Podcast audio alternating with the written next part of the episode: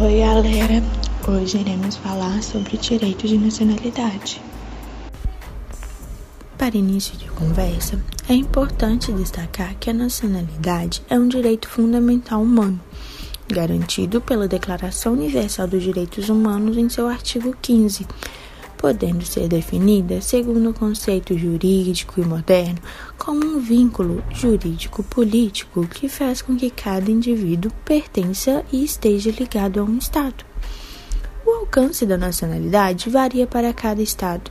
Cada Estado tem a liberdade de dizer quem serão seus nacionais e de estabelecer os critérios para isso.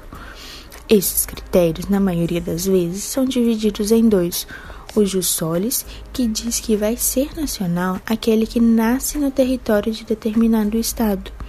E o jus sanguíneo estabelece a nacionalidade vinculada ao sangue, sendo nacionais aqueles que são filhos de nacionais, independente de onde nascem. A aplicação desses critérios gera alguns conflitos, como, por exemplo, os polipátridas, que são aqueles que possuem mais de uma nacionalidade, mas também existe os apátridas, que são aqueles que não possuem nenhuma nacionalidade. Mas como isso é possível? Como alguém pode não ter nenhuma nacionalidade? Existem alguns países, como o Líbano, que só, só podem ser registradas as crianças nascidas de pais libaneses e que esses sejam casados oficialmente. Caso contrário, elas não podem ser registradas e acabam ficando sem nacionalidade e se tornando apátridas.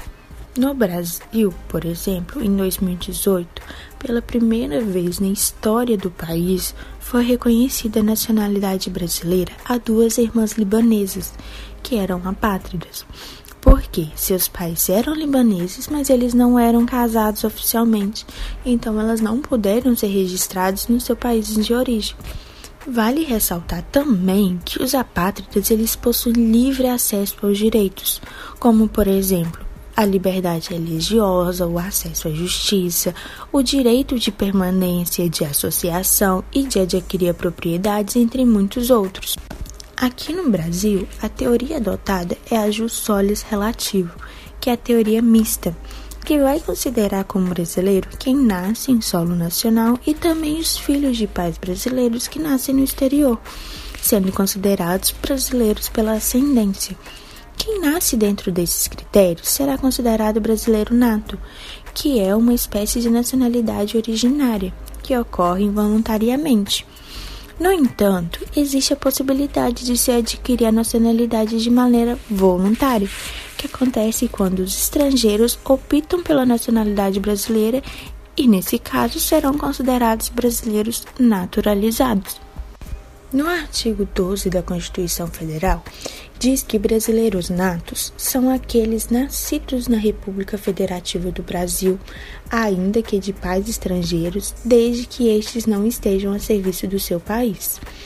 Os que nascem no estrangeiro, mas que são filhos de pai brasileiro ou mãe brasileira, quando qualquer um destes esteja a serviço da República Federativa do Brasil e também aqueles nascidos no estrangeiro, filhos de pai ou mãe brasileiros, desde que sejam registrados em repartição brasileira competente ou venha residir na República Federativa do Brasil e optem em qualquer tempo depois de atingida sua maioridade pela nacionalidade brasileira.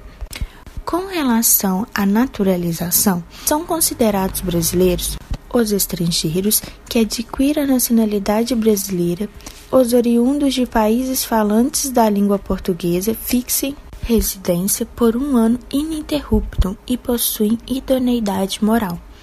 Provenientes de qualquer nacionalidade que residam na República Federativa do Brasil há mais de 15 anos ininterruptos e não possuem condenação penal, desde que requeiram a nacionalidade brasileira.